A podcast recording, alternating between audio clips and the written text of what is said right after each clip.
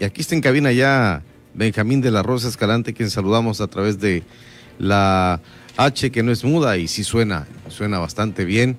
Le saludamos aquí en De Frente, en Baja California Sur, aspirante a candidato a gobernador independiente por Baja California Sur. Benjamín, ¿cómo está? ¿Cómo estás, Pedrito? Déjame quito. Adelante. Hay, hay sana distancia, podemos prescindir del cubrebocas no así los independientes en la, calle.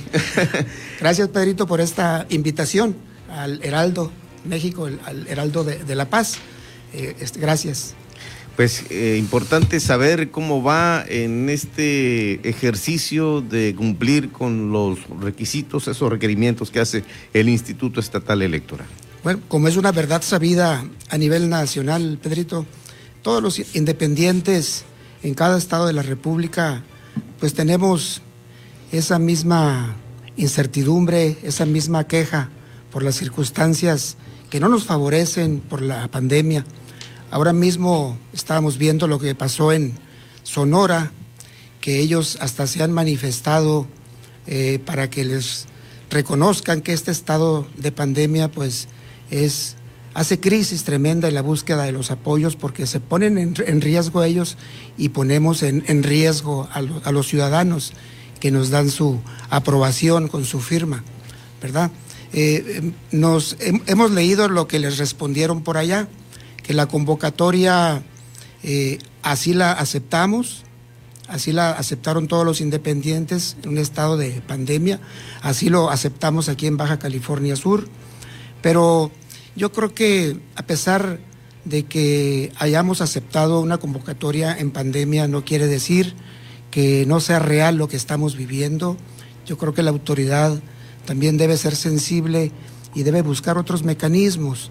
Mira, ya otros independientes se han manifestado para decir cuál es el proceso que se sigue para buscar los apoyos en la gente y esto implica pues que se descubran la cara para una foto, cosa que si no lo hacen y tomamos la foto con, la, eh, eh, con el cubrebocas, pues la autoridad no te valida esa información. O bien, si, el ciudadano tampoco quiere tocar el teléfono para firmar como lo, como lo hace, como debe de ser eh, en la aplicación, pues también eso no lo objeta el instituto.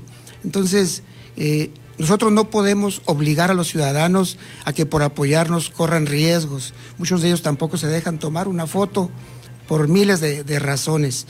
Eh, es así que nosotros en Baja California Sur también hemos acudido a la autoridad, a la autoridad electoral, para plantearle eh, esta situación. Es verdad sabida, ellos ya, las, ya lo saben, eh, nadie puede ser obligado a hacer lo imposible, ¿verdad? nosotros quiero decirte que el día de ayer ya eh, enviamos un documento al instituto para que detenga este proceso. El, el pedir que nos amplíen el plazo no va a acabar con la pandemia. Tenemos que ser muy realistas y muy puntuales. Hay otros mecanismos. ¿Que determinen eh, suspender el proceso? Así es, que determinen suspender el proceso de la búsqueda de firmas por los riesgos que esto lleva. Yo creo que vale más la vida humana que este proceso. Ok. ¿Verdad? Entonces Ramón Parra Ojeda decía, no, pues una prórroga de 30 días, pero que también la ven complicada. Así es, nosotros también hicimos esa petición, pero tenemos que ser realistas. Yo, en el mes de diciembre, por ejemplo, que inició esto, no pudimos tener una evaluación de cómo nos iba a ir, porque iba implícito también que la gente estaba en fiestas, estaba en mil cosas, ¿no? Pero en enero, para el 15 de enero, fuimos muy claros ya en saber que que no se iba a poder. ¿Cuáles eran nuestros elementos para saberlo? Es que nosotros metimos más de 80 auxiliares, ¿verdad? Alrededor de 84, 86. Muchos de ellos empezaron a decirnos, ¿sabes qué? En mi familia ya tuvimos un problema, este, no puedo seguir. ¿Sabes qué? En la calle yo tengo riesgos, tengo temor, no puedo seguir. Se nos fueron retirando eh, Aún así no quisimos creer que esto fuera a pasar así, que fuera así, pero en la realidad los resultados no fue lo que esperamos.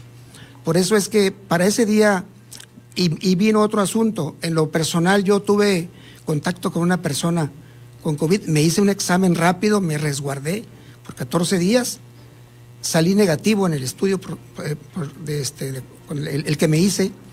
Y hace. Y, aún así perdiste esos días. Perdí esos días porque tienes que guardar distancia. Y, y, si no sales tú a encabezar las cosas, no funcionan igual. ¿Verdad? La gente quiere verte para hablar y cómo vas a llevar si no sabes cómo estás tú, ¿no? El, el día 28, otro compañero me dio su firma, que me llamó a su casa, fui a su casa.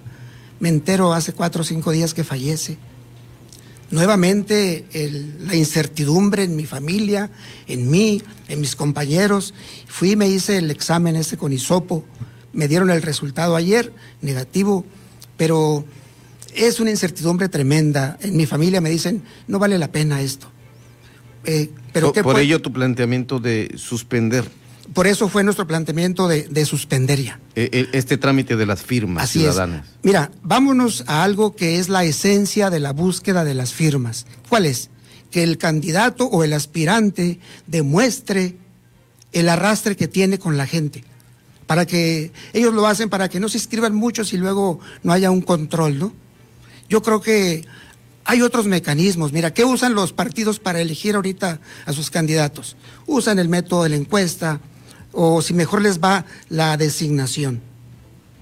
Nosotros, obvio, somos independientes, no tenemos la, la, fuerza ni la presencia de los partidos, pero debe haber otros mecanismos en, esta, en este tiempo tan difícil que es la, pandemia. Eh, hay candidatos yo también entre ellos, que ya fuimos candidatos en el 2015, ya demostramos, hay encuestas en la actualidad que no las hacemos nosotros, que muestran eh, eh, la, preferencia que podemos tener. Entonces, como la pasada del Heraldo, ¿no? También aquí. Como la, pasada que ustedes por ahí este, publicaron, donde aparecemos ahí humildemente con un porcentaje, pero estamos en el ánimo de, la gente. Entonces, yo pienso que, que la autoridad debe de ser lo, es consciente, simplemente que hay veces que como independientes tenemos que arrancar las cosas por la vía de la legalidad, ¿no? Pues agradecidos, eh, estimado Benjamín de la Rosa Escalante, por esta oportunidad que estás con nosotros y ojalá que próximamente vuelvas a hablar de cómo les fue en esto que están ustedes planteando al Instituto Estatal Electoral.